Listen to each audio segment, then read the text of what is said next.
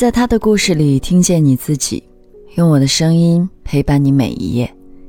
嗨，这里是由喜马拉雅和网易人间一起为你带来的女性故事电台，我是为你讲故事的晨曦。今天要和你分享的是，老来拼命相亲，他只为有块墓地。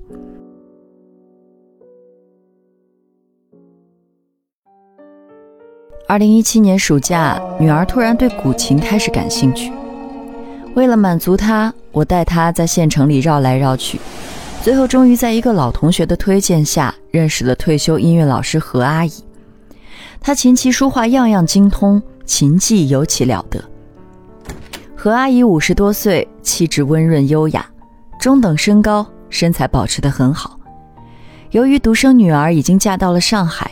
他平时一个人住在县城的大房子里，在家带几个学生打发时间。每次我送孩子去上课，都爱和他聊几句。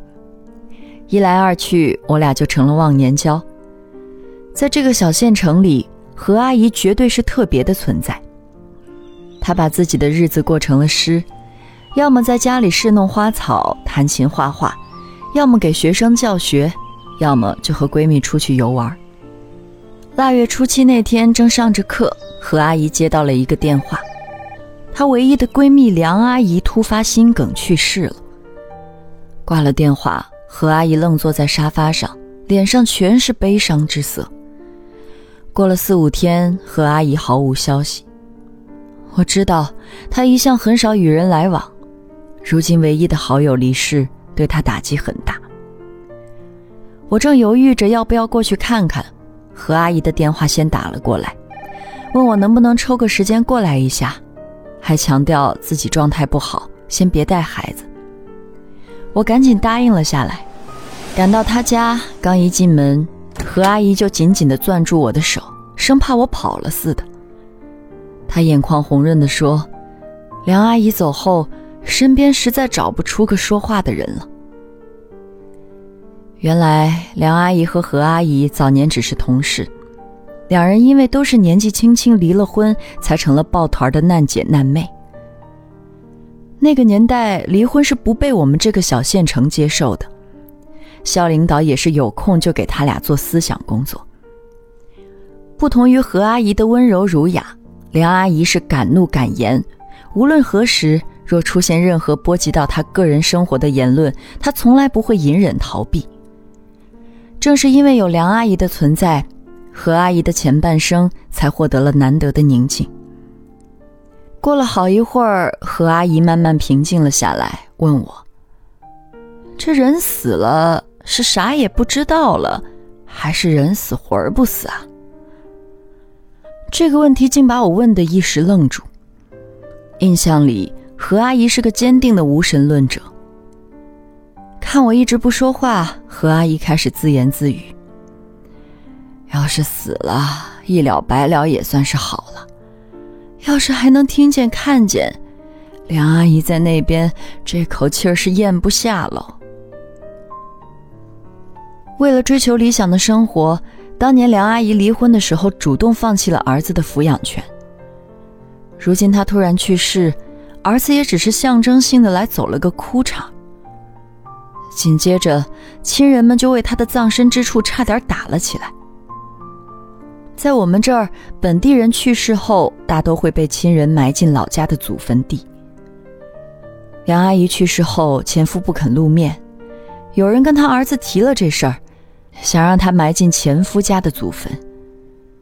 可问题是，前夫早已组建了新家庭，儿子从小跟着继母长大，跟继母的感情更好。儿子不知道怎么办，回家说了这事儿，结果被继母骂了回来，不敢再提。就这样，梁阿姨的归处成了大难题。在一番争论后，梁阿姨草率的被埋在了娘家的田地里，连个像样的葬礼都没有。提起这事儿，何阿姨像个小孩一样哭了起来，然后长长的叹了口气。说人迟早还是得跟命运低了头。过日子跟谁过不是一样过？人家就能过，怎么就自己不能？当初看不上东，看不上西的，这下可好，报应来了。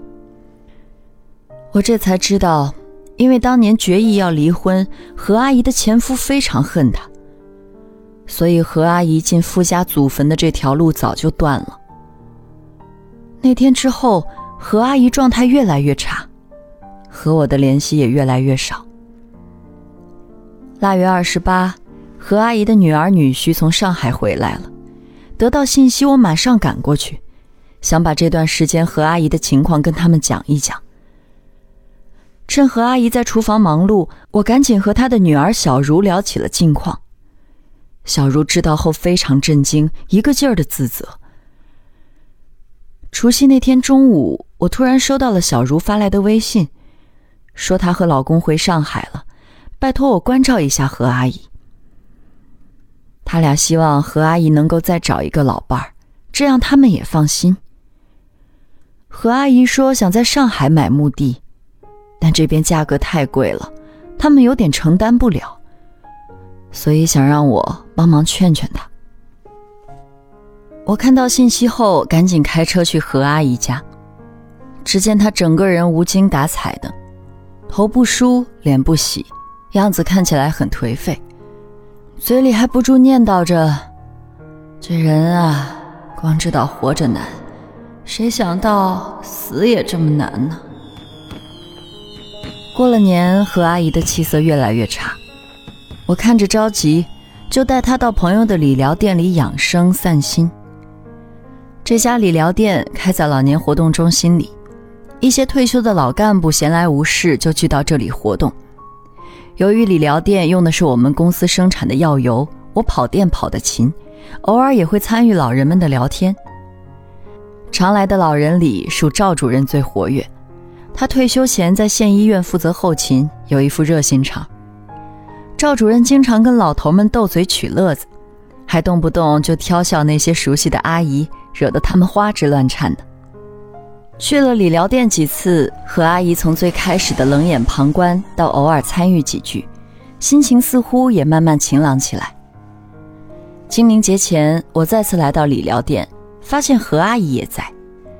那天，老人们正热热闹闹地讨论着清明节放假怎么过，有人提议让赵主任组织个短途旅行，大家纷纷叫好。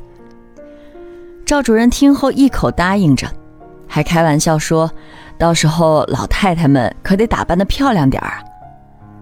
他一边说着话，一边紧盯着坐在对面的何阿姨。何阿姨和他对上眼神后，迅速低下头，像个娇羞的小姑娘。中午等大家都回了家，我开口问朋友这段时间有关何阿姨和赵主任的事儿。朋友想了想，回答说：“他记得何阿姨是怕过去了之后没地儿管，还受过刺激。”要真是那样，让我还是劝劝他。那个赵主任是个有名的油瓶子，跟谁都油嘴滑舌的，压根儿不打算找个过日子的老伴儿，就想找个省心的老情人。他看何阿姨是个心底干净的人，可别为这个再给伤了。我听得冷汗直冒，中午就跑到何阿姨家，直接把话摊开了告诉他。我还跟何阿姨说。他还年轻，犯不着为了这个赌下半辈子的幸福。日子还长着，只要他开了这个心思，他这么好的条件，有的是好缘分等着。我苦口婆心劝了许久，终于把何阿姨这个危险的想法劝住了，又好说歹说，让他赶紧排古琴课，这样有点事儿做。接下来，我发动所有的亲朋好友为何阿姨说亲。除了特别看不过眼的被我直接给毙了，前前后后加起来也有十多个。一次，朋友给何阿姨介绍了一个大叔，是镇上卖菜的，看上去特别老实。我看他人很实在，就把何阿姨的想法透露了些。大叔听后面露同情的神色，一再保证要好好对待她。我时刻紧绷的心终于放松了些。过了一个月，何阿姨打电话来问我，这个大叔跟她谈了个条件，让她把房产证上补上大叔的名字，不然怕他不是真心跟他过。这事儿让何阿姨有点犹豫，问我怎么办。我果断回答：不补。没多久，这个大叔就跟何阿姨黄了。本地资源开发的差不多了，我不得不把眼光向外看。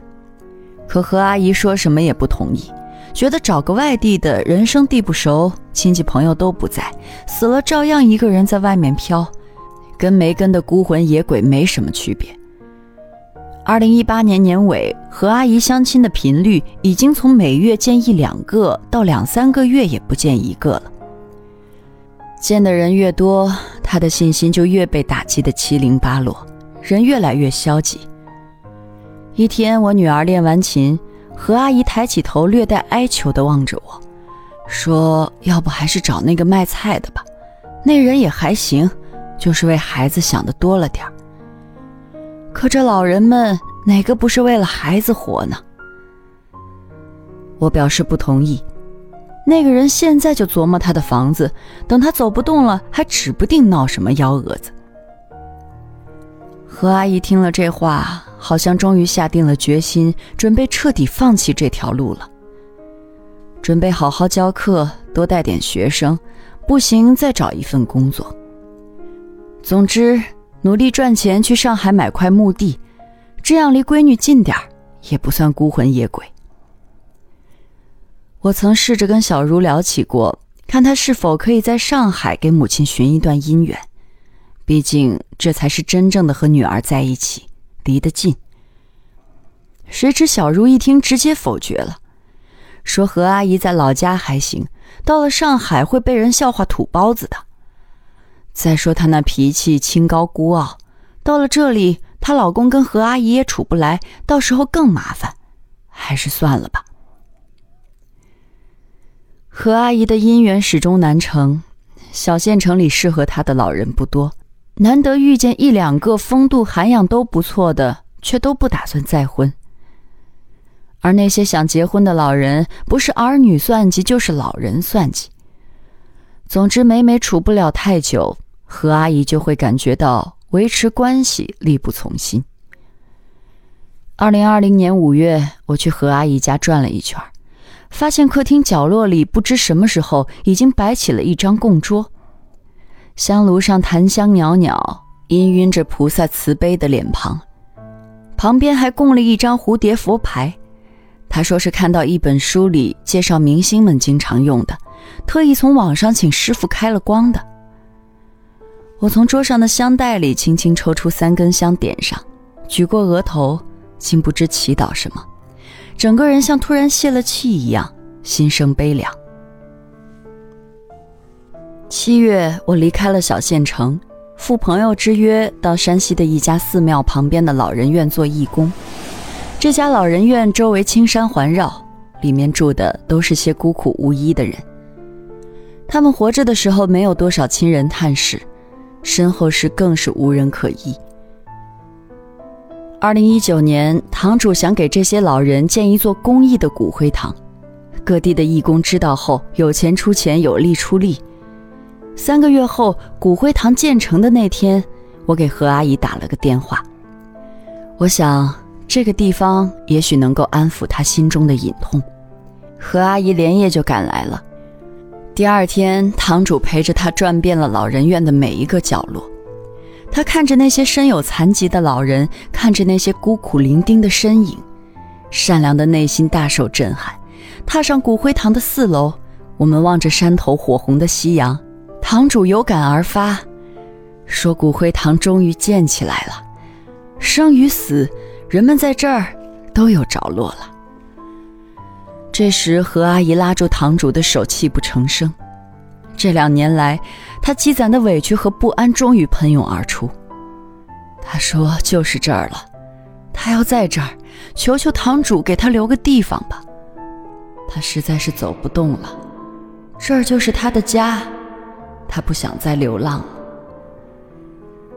堂主轻轻拍了他的后背，说：“放心吧，这儿就是他的家。”以后，咱回家了。今天的故事就分享到这儿，感谢你的收听。